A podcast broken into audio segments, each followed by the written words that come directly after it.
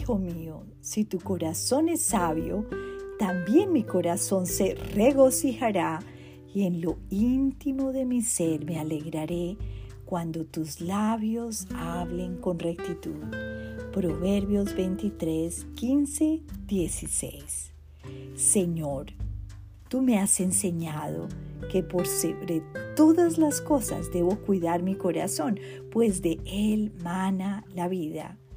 Y hoy me recuerdas la gran importancia de llenarlo de sabiduría cuyo fundamento es honrarte a ti. Te amo, Señor.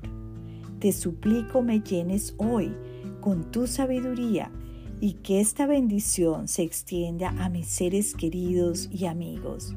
Permite que mis labios hablen hoy con rectitud de corazón y que tú te puedas regocijar con cada palabra que salga de mi boca el Señor se regocija, dice este proverbio, cuando en mi corazón yo hablo con rectitud. Las palabras tienen mucho valor delante de Dios y delante de las personas.